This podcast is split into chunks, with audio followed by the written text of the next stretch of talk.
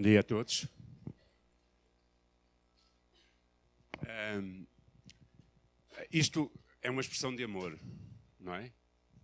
Digam lá. Alguém dar alguma coisa ao outro eh, é uma expressão de amor. E pensando acerca da altura do Natal, eh, eh, nestes últimos dias ou, ou, ou semanas, tenho estado a pensar muito acerca disto e esta frase não sai do meu coração.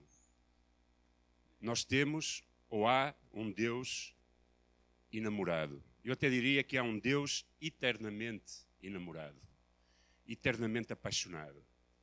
E realmente o Natal é a expressão máxima do amor de Deus. Nós, claro, centramos muitas vezes, aliás, uma, uma sem a outra não faria sentido. Quando nós pensamos em Cristo que morreu por nós na Páscoa, não é? e deu a sua vida, nós, claro, essa é, foi o materializar da expressão de Deus. E nós às vezes olhamos para o Natal apenas como algo, uma história bonita, não é? Ternurenta. Mas na realidade o Natal, o nascimento de Cristo, foi uma expressão de amor tremenda. Tremenda. Deus deixando o seu trono de glória, não é? Tudo aquilo que ele era, lá, autolimitando-se a si mesmo, invadindo um mundo que estava caído, e que continua ainda caído, infelizmente, embora uh, haja uma oportunidade. Uh, ou seja, fazendo-se nascer entre nós. Isso é amor. Deus fez isso por amor. E pensando acerca disso, e tudo o que gira à volta do Natal nos nossos dias, nesta sociedade que eu já nem sei se é pós-moderna, mas que é muito consumista, quase ninguém pensa no amor de Deus no Natal. As pessoas pensam é se vão ter dinheiro que chegue para comprar prendas para os outros, de qualidade vai ser o bacalhau e se o dinheiro chega. E pensamos muito no materialismo porque a igreja é também absorvida por todo esse ambiente e, e, e muitas vezes deixamos-nos levar por ele. E, e não pensamos no nosso Deus que é verdadeiramente enamorado. E eu gostava de começar com uma história. Uh, uma tarde, um menino aproximou-se da sua mãe ele era adolescente, daquela fase difícil, não é? Todos passam. E enquanto a sua mãe preparava o jantar, ele entregou-lhe uma folha, num papel algo escrito, que dizia o seguinte: Cortar a relva do jardim, 3 euros. Por limpar o meu quarto esta semana, 1 euro. Por ir ao supermercado no seu lugar, 2 euros. Por cuidar do meu irmão mais pequenino quando você vai às compras, 2 euros por ir a tirar o lixo durante toda a semana, um euro. Por ter boas notas na escola, cinco euros. Por limpar e barrer o quintal, dois euros. Total da dívida, 16 euros. A mãe secou as suas mãos, olhou fixamente para o filho e finalmente pegou no lápis e escreveu alguma coisa naquele papel. Dizia assim: Por levar-te durante nove meses no meu ventre e dar-te a vida, nada. Por todas as noites, sem dormir, quando estavas doente, tratar-te e orar por ti, nada. Pelos problemas e pelos prantos que já me fizestes passar e causastes, nada. Pelo medo e pelas preocupações que me esperam no futuro, nada. Pela comida, roupas e brinquedos, nada. Por limpar-te o nariz tantas vezes, nada. Custo total do meu amor, nada. Totalmente pago. E quando eu penso acerca do Natal, eu penso um pouco acerca disto. Penso num Deus que se fez homem por amor e, e que o seu amor oferecido a nós é de graça.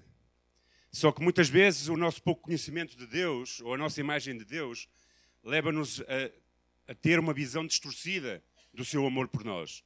Por vezes a, a, a, realidade de Deus e da nossa relação com Deus é muito afetada pelas relações humanas, por talvez a nossa relação com o nosso pai terreno, que por vezes podia ter sido insensível conosco, nos ter dito coisas que nós não gostávamos, em alguns casos pessoas até que sofreram violência extrema, ou então tiveram pais que eram egocêntricos sem pensar nos seus filhos, exigentes, talvez que não dessem o valor que eles precisavam, não é? Uh, há, há, há, às vezes eu falo com pessoas que dizem: Ah, nunca ouvi do meu pai parabéns, ou fizeste isto bem, ou fizeste isto mal. E essa imagem afeta, ou seja, essa imagem da nossa relação humana, terrenal com os nossos pais, afeta a nossa imagem quando nós pensamos num Deus de amor, eternamente namorado. Mas o que é isso? O que é que é isso para nós? E um Deus eternamente enamorado é um Deus que nos ama, não pelo que nós somos, não pelo que nós temos ou pelo que nós fazemos, mas é um Deus que decidiu amar-nos e dar tudo o que tinha de melhor para nos ter. Foi Jesus Cristo. Tudo o que ele tinha de melhor, ele deu para que nós hoje possamos ter uma relação de intimidade com ele. É, um é um Deus que, cujo amor nunca muda. Nunca muda. Não depende do que tu fazes de perfeito ou imperfeito. Não significa que ele é sagrado do que tu fazes, do que você faz. Mas é um Deus que nunca vai mudar o seu amor. E isto levou-me a, a, pensar em, acerca de, alguns, de algumas particularidades do amor. E a primeira delas que eu pensei foi esta: Tu e eu, nós fomos criados para o amor. Todas as pessoas necessitam e procuram ser amadas. Todas. Às vezes não sabem como desenvolver essa relação, não sabem como dar esse grito e esse desejo de ser amados. Mas Deus colocou em nós, ao formar-nos, uma necessidade interior de receber amor e de dar amor. E Ele criou-nos, quando Deus nos criou do pó da terra, segundo a descrição de Gênesis, Ele nos criou por amor e para o amor. Tu fostes criado, você foi criado para o amor e por amor. Deus é um Deus, eu vou usar esta expressão porque gosto de usar esta expressão. Deus é um Deus louco de amor. Porque só alguém louco de amor poderia ter dado o seu filho. Vocês davam o vosso filho por alguém? É preciso, ter, é preciso ser tremendamente apaixonado. E Deus é um Deus cheio de amor. E eu acredito que esse Deus cheio de amor sempre está a procurar relacionar-se com, com a sua criação.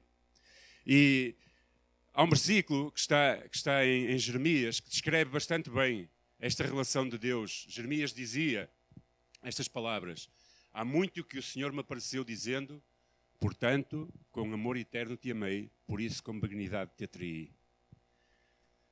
Este, este, este versículo resume toda a história bíblica. Deus sempre à procura do homem com um amor eterno e sempre a procurar atraí-lo com dignidade. Não é com dor, mas sim com dignidade, com, com coisas boas. Agora, como é que nós podemos responder a este amor? Nós fomos criados por e para o amor. Mas como é que nós podemos ser criado, ou seja, responder a este amor de Deus? Só podemos responder a este amor de Deus não porque nós somos, fazemos ou, ou, ou conseguimos, mas através de um relacionamento íntimo com Jesus Cristo.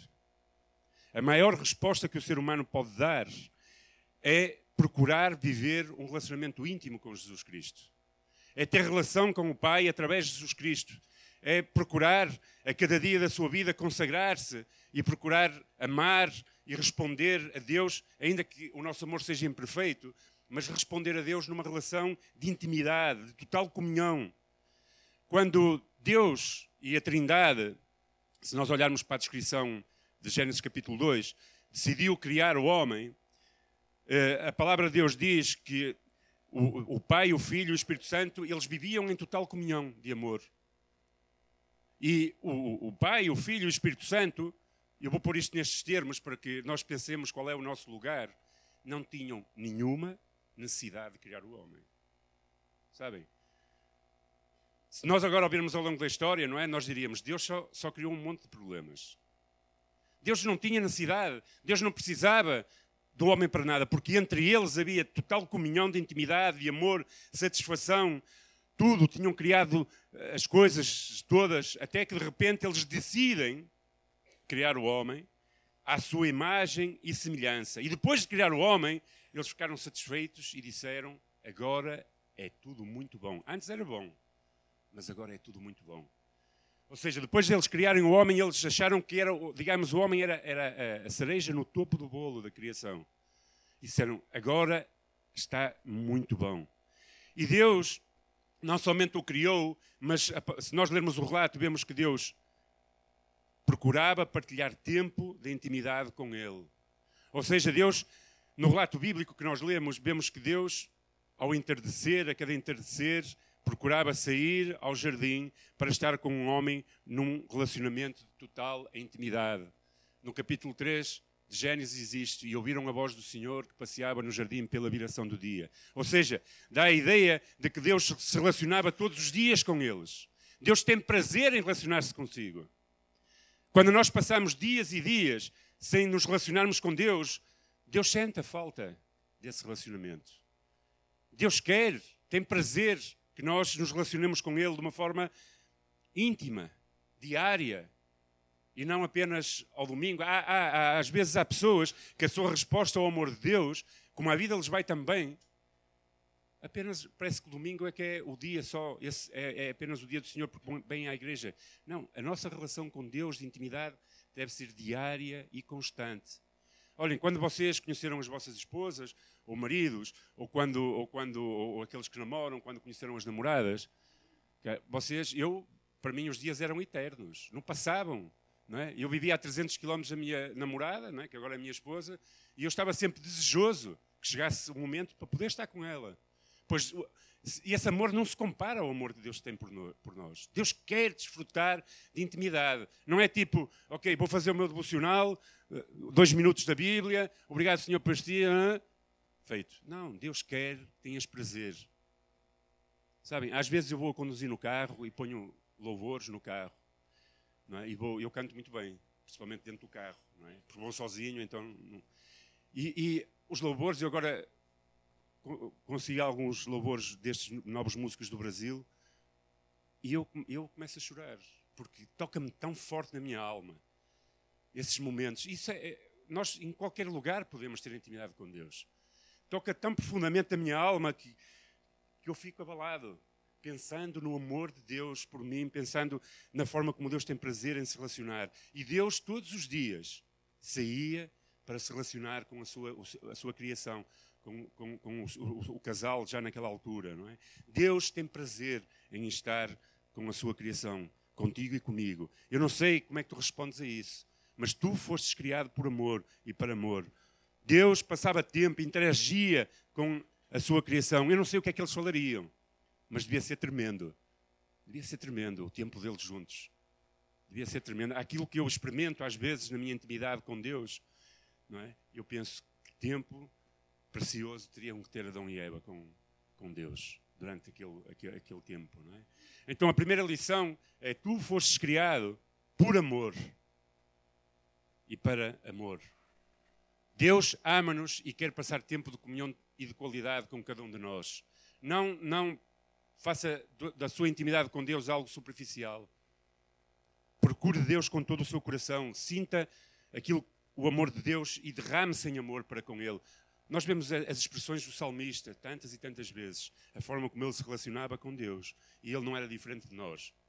Se calhar até fez cometeu pecados bem piores do que os nossos.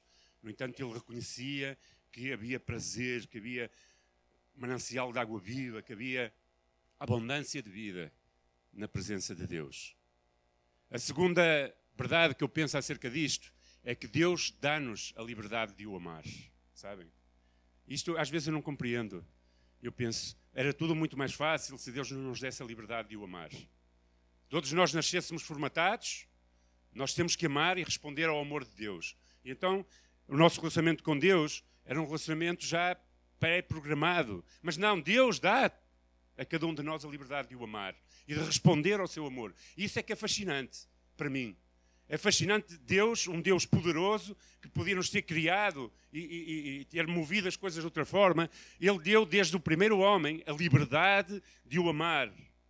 Deus, no seu relacionamento com o homem, ele quer um relacionamento de intimidade livre, sem medo, sem culpa, sem constrangimento, sem vergonha, sem nada que impeça que nós possamos desfrutar da intimidade. E esse é um grande problema para nós,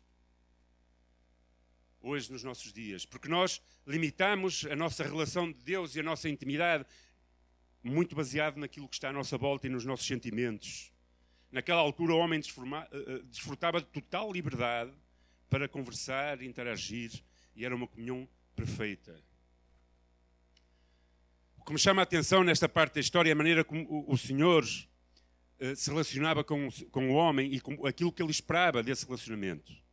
E diz a, a palavra de Deus em Gênesis, capítulo 2, versículo 8 e 9: Plantou o Senhor Deus um jardim no Éden, do lado oriental, e pôs ali o homem que tinha formado.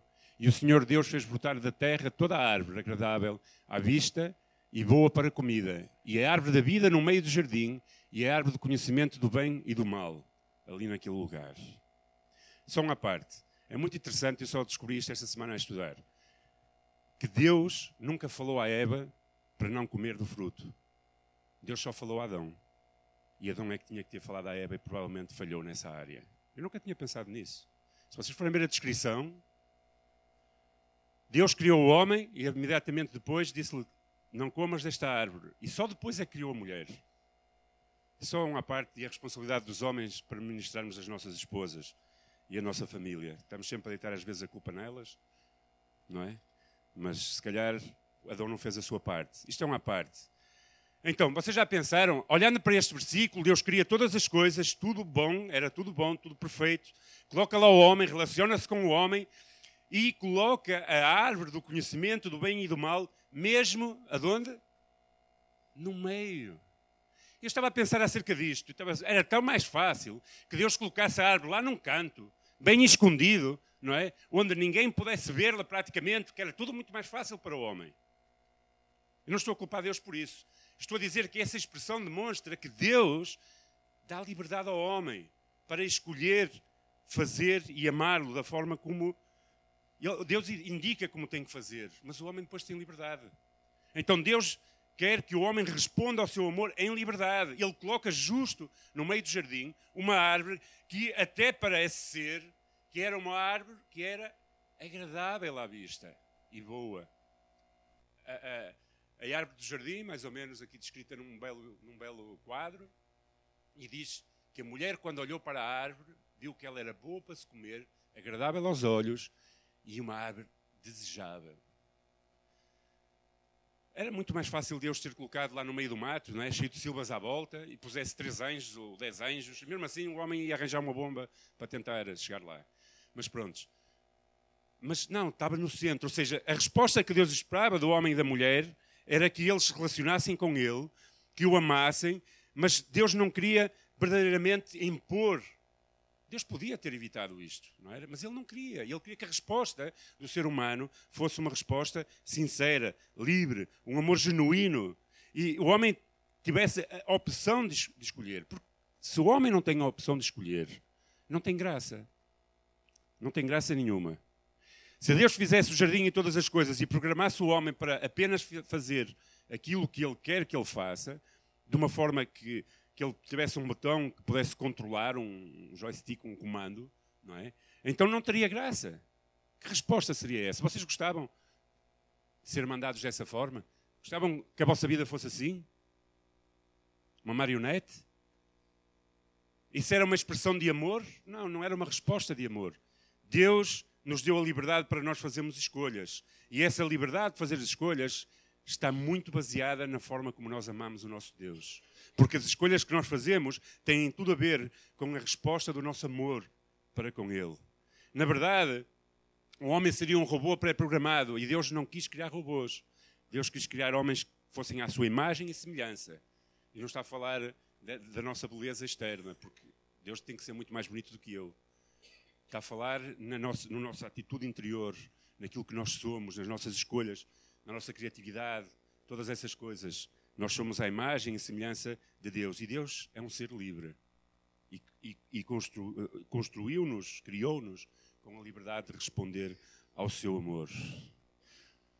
Deus não quer um amor artificial. Mas a verdade é que o anseio de Deus é que o homem o ame livremente, espontaneamente, sinceramente e verdadeiramente. A graça tornou-se muito mais graça a partir do momento em que Deus nos deu liberdade de escolher. E o que é que aconteceu? Aconteceu que o homem amou mais ou desejou mais aquele fruto, não é?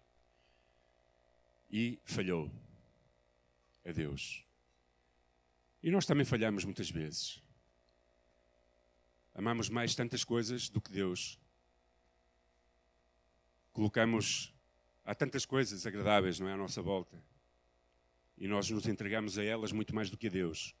Como diz o Carlos Macorde, o que ganha a tua atenção ganha o teu coração. E nós temos tantos, tantos amores. O Marco Paulo só tinha dois. Nós às vezes não sabemos nem quantos temos, nem sei como é que cabem no coração. Tantos amores, tantas coisas a roubar a nossa atenção de Deus, tantas coisas que nos desviam dos seus propósitos, tantas coisas que nos afastam verdadeiramente de viver tudo o que Deus tem para nós, tantas coisas que nos afastam de desfrutar de Deus. E falhamos. O homem falhou lá, no Jardim do Éden, e nós continuamos a ter toda a potencialidade de falhar. Diz a palavra que então tomou do fruto e comeu e deu também ao seu marido, e ele comeu com ela. Deus dá-nos liberdade para comer, mas Ele espera que nós não comamos, não é? Apesar do pecado do homem, Deus nunca deixou de amá-lo.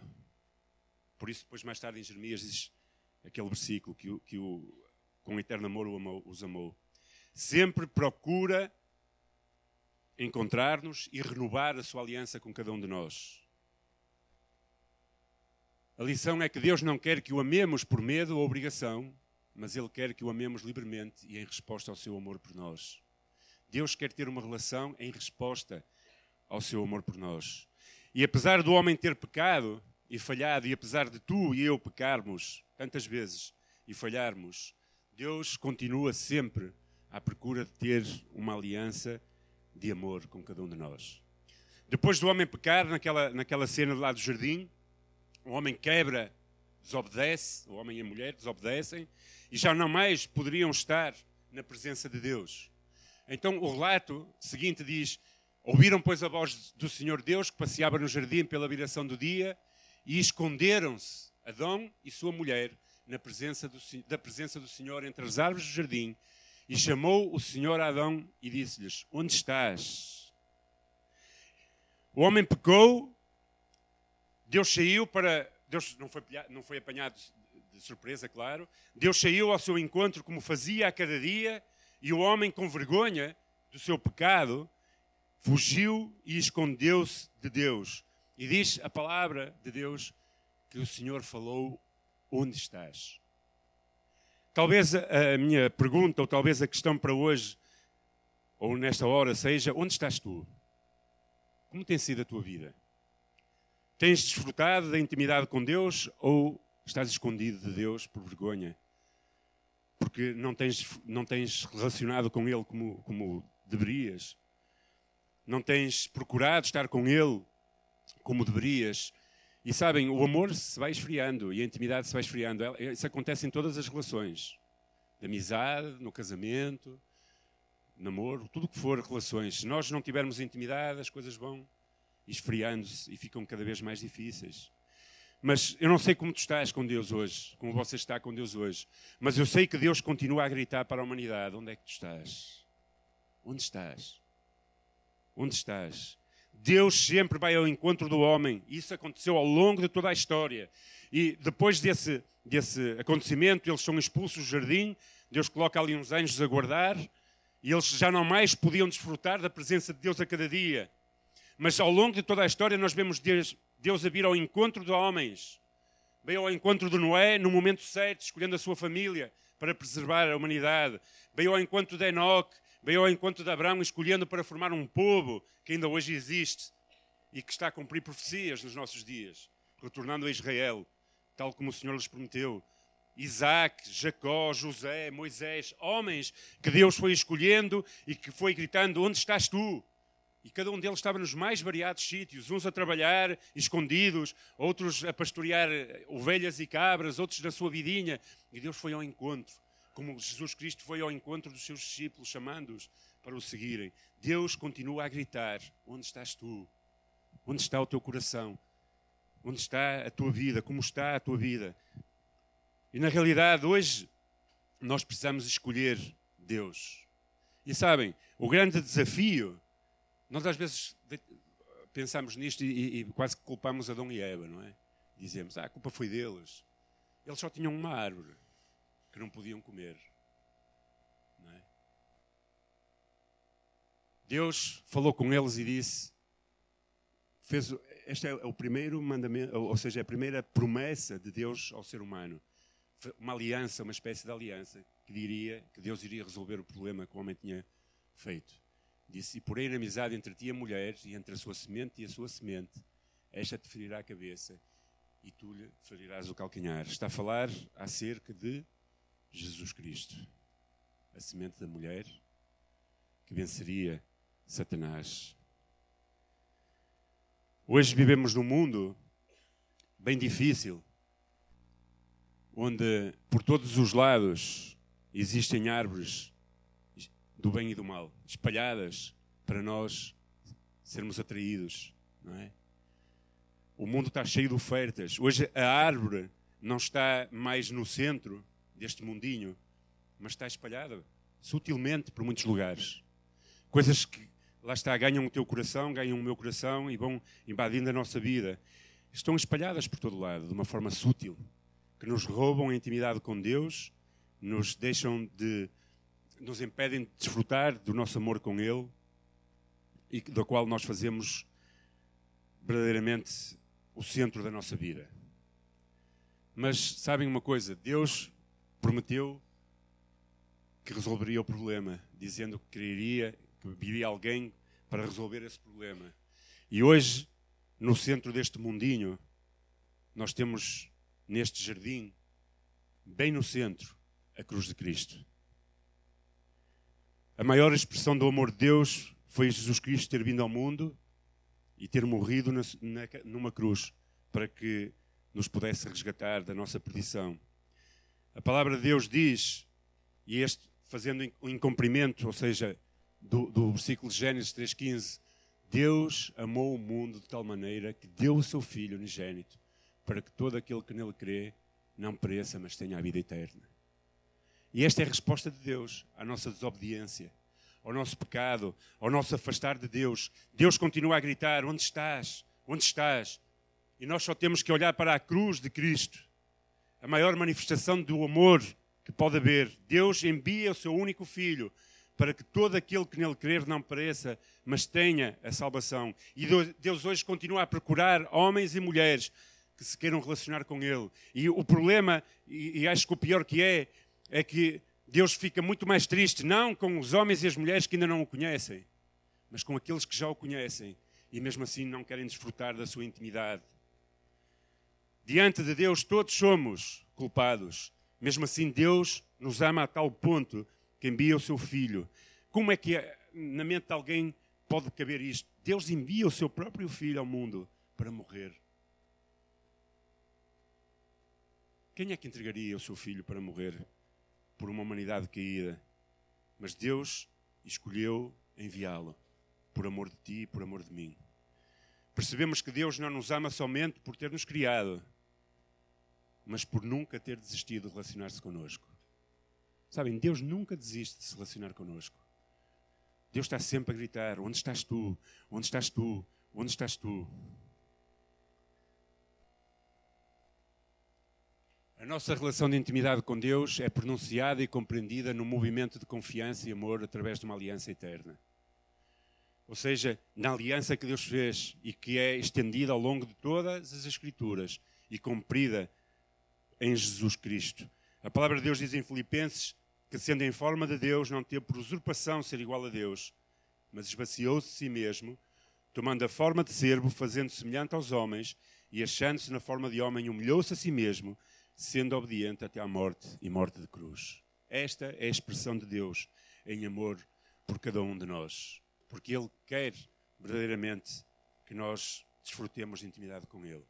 E por último, Deus quer uma relação de confiança. Ou seja, Deus quer que nós tenhamos uma relação de confiança com Ele. Confiar em Deus é uma das maiores necessidades do ser humano nos dias de hoje um mundo individualista onde somos ensinados e treinados a ser independentes, onde somos estimulados desde a nossa nascença praticamente a dizer tu és capaz, tu consegues, vai, força. Somos estimulados à competitividade uns com os outros para nos sermos cada vez mais fortes e melhores do que os outros. E ao crescermos, desenvolvermos um caráter de independência tão grande, tão grande, que tantas e tantas vezes deixamos de pensar que podemos e devemos confiar em Deus como uma das maiores necessidades que nós temos como seres humanos.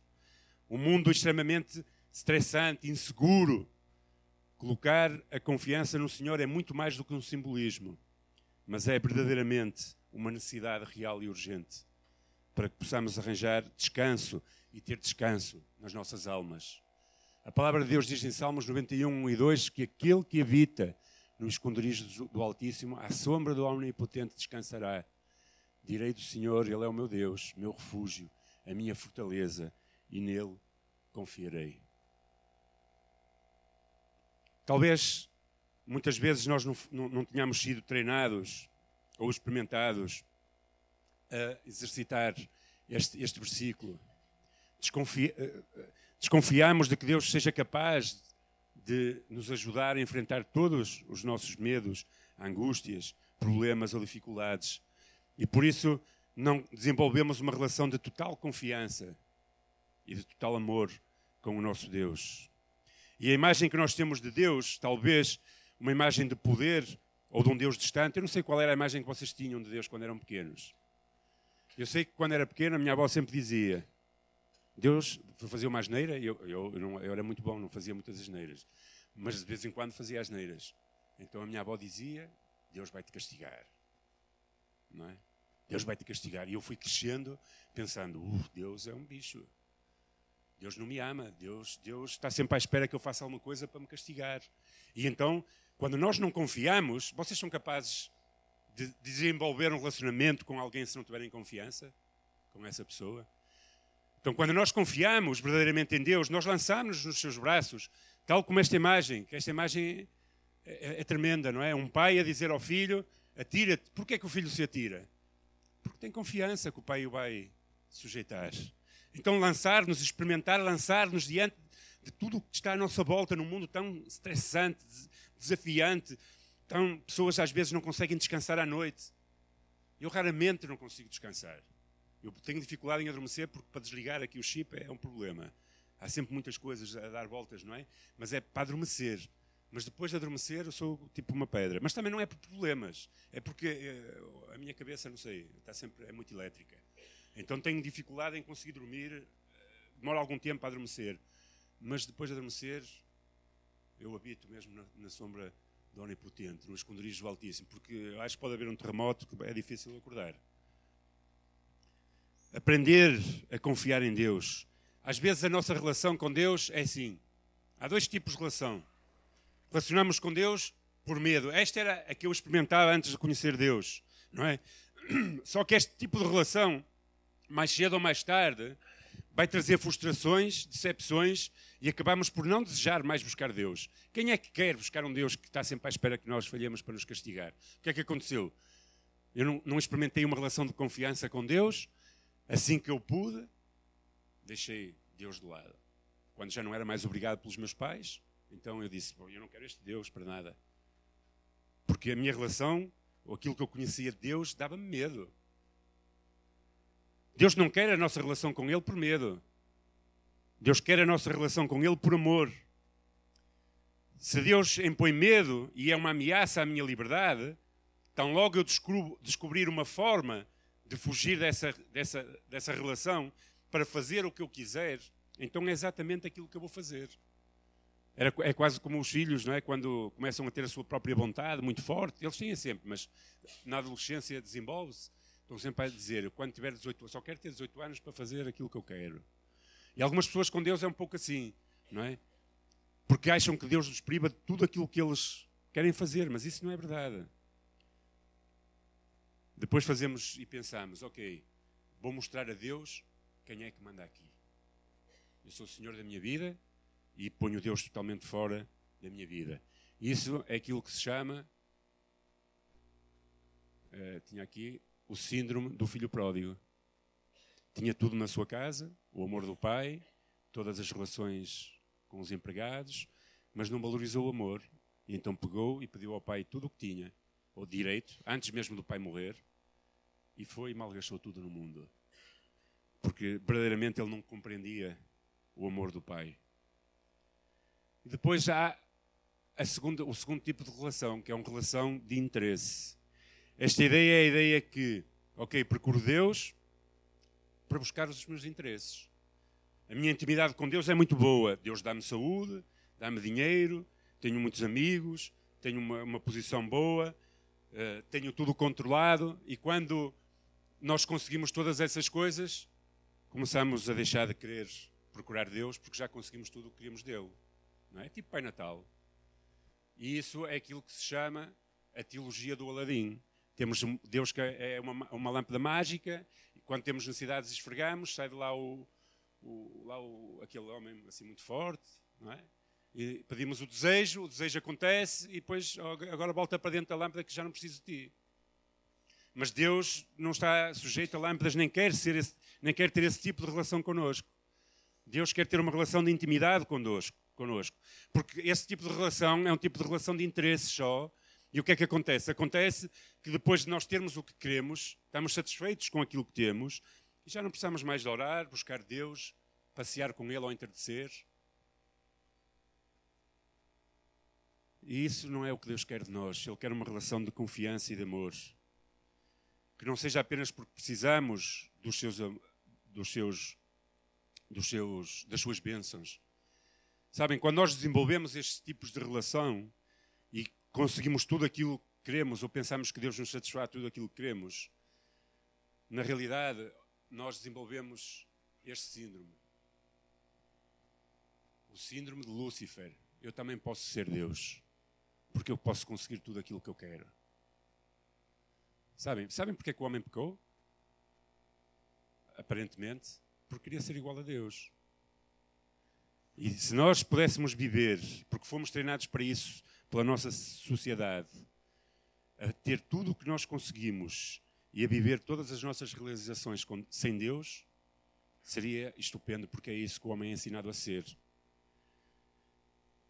E Lúcifer rebelou-se com Deus porque queria ser como Deus. E influenciou o homem desde o início e a mulher para serem, terem esse síndrome. E quando nós não temos uma, uma relação de confiança de um pai com um filho, capaz de acreditar que Deus é suficientemente generoso, bondoso e amoroso para nos dar tudo aquilo que nós precisamos e desenvolvermos uma relação de intimidade com Ele perfeita, então nós desenvolvemos este tipo de síndrome em que achamos eu também posso ser Deus.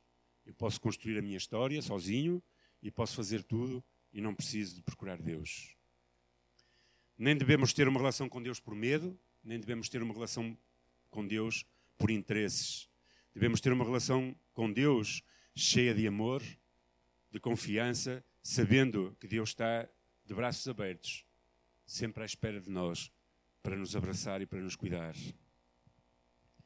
Jesus veio ao mundo por amor. Sabem, pensando acerca de Jesus, e outro dia estava a falar com alguém, já não me lembro quem era, e estava a pensar a forma como rodeou o nascimento de Jesus. Deus deixou toda a sua glória, como dizem Filipenses, para nascer. Mas ele podia ter nascido num lugar bem melhor, digam lá. Não podia. Tanto que os, os, lá os sábios do Oriente, quando chegaram, não foram procurar uma, uma casa humilde. Foram, foram procurar um palácio, não é? Um sítio onde nasce um rei. Ele nasceu do, do, no meio de uma família que estava a ser desprezada, não foi? Quando José e Maria chegaram a Belém, não tinham nem, nem sítio para ficar, mas José era de lá.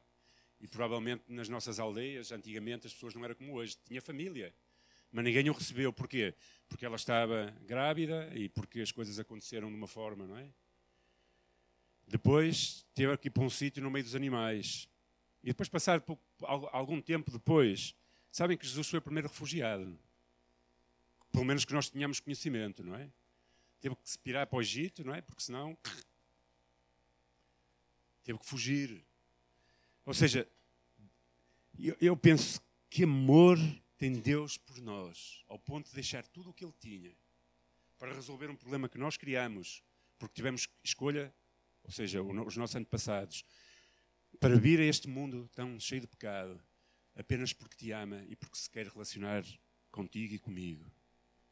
Ao olhar para Deus, eu vejo que isto é um poderoso amor que nos atrai.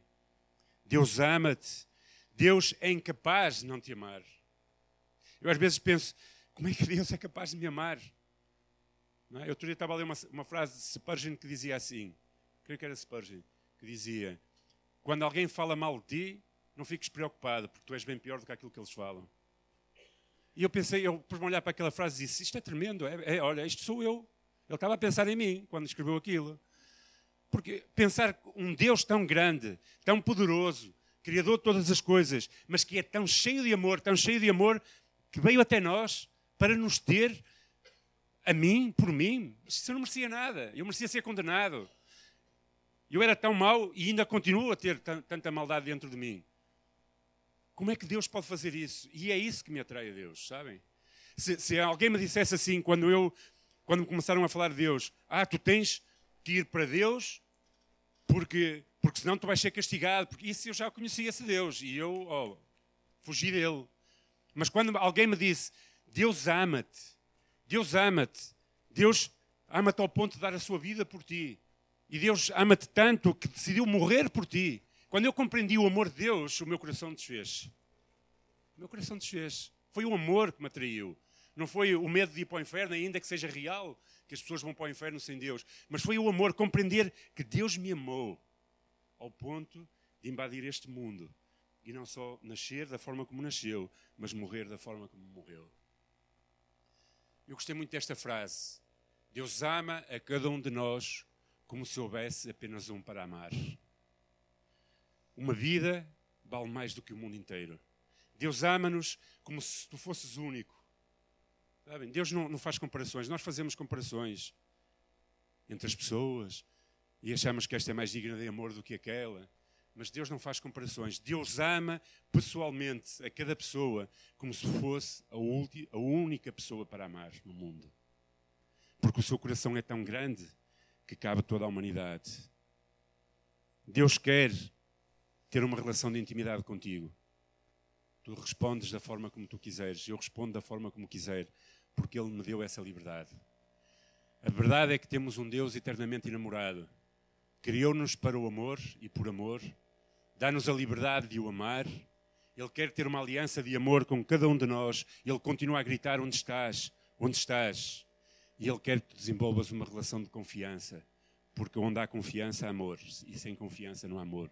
Não por imposição, não por medo, não por vergonha, não por, eh, porque os outros te obrigam a ser assim, mas verdadeiramente porque tu confias a tua vida no Senhor e queres desfrutar dessa comunhão.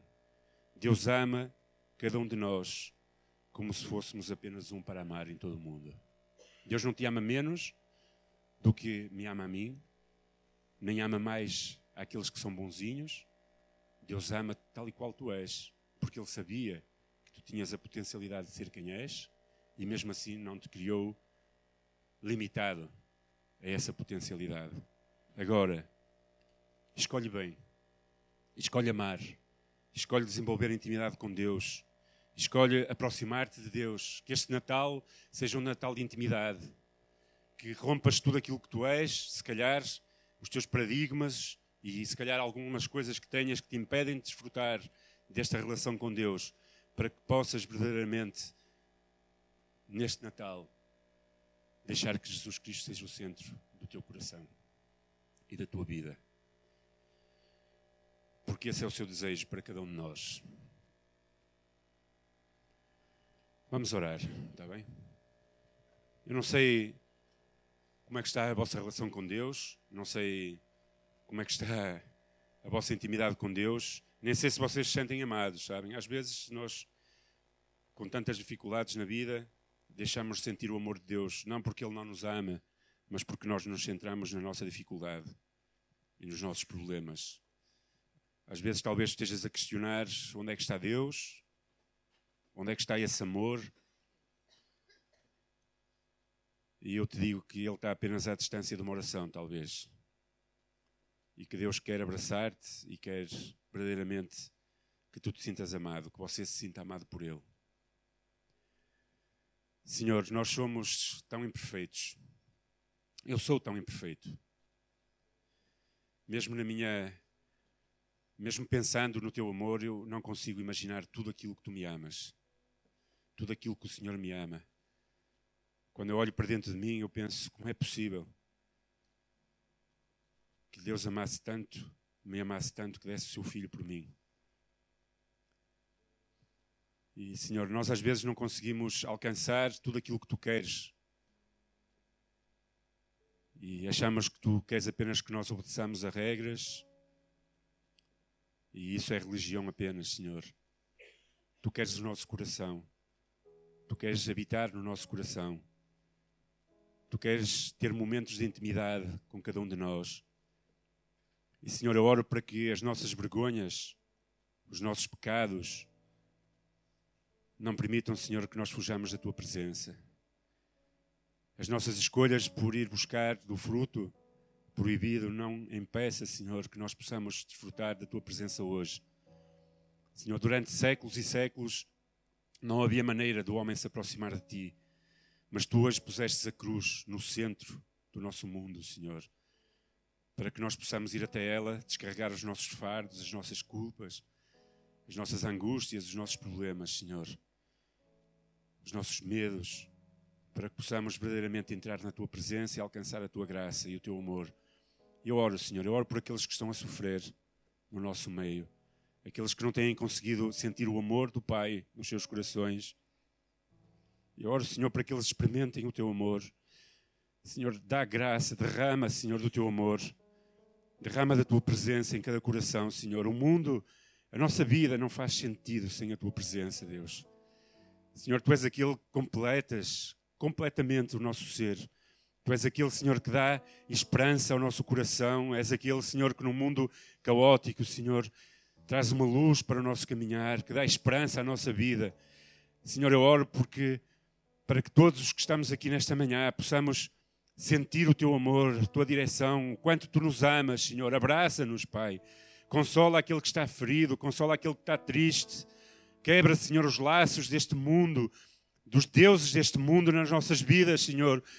Tu és o nosso Deus e nós queremos cantar que nos amaste, Senhor. Nós queremos verdadeiramente com as nossas vidas expressar que tu nos amas, Senhor, e que nós te amamos e que não há nada, nada neste mundo que supere o teu amor por nós.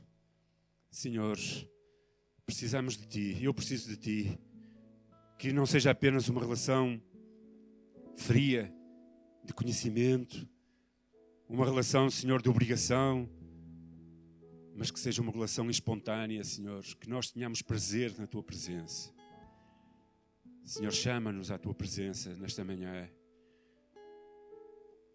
Senhor, consola-nos, Pai, com a tua presença, cura as nossas feridas e enche-nos de ti, Senhor. Tu já não habitas entre nós, tu habitas em nós.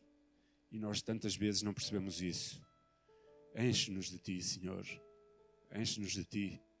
Não permitas que seja o mundo a encher-nos de ti, mas enche-nos tu de ti, Senhor. No nome de Jesus Cristo e para a tua glória, ora. Amém. Amém. Deus abençoe.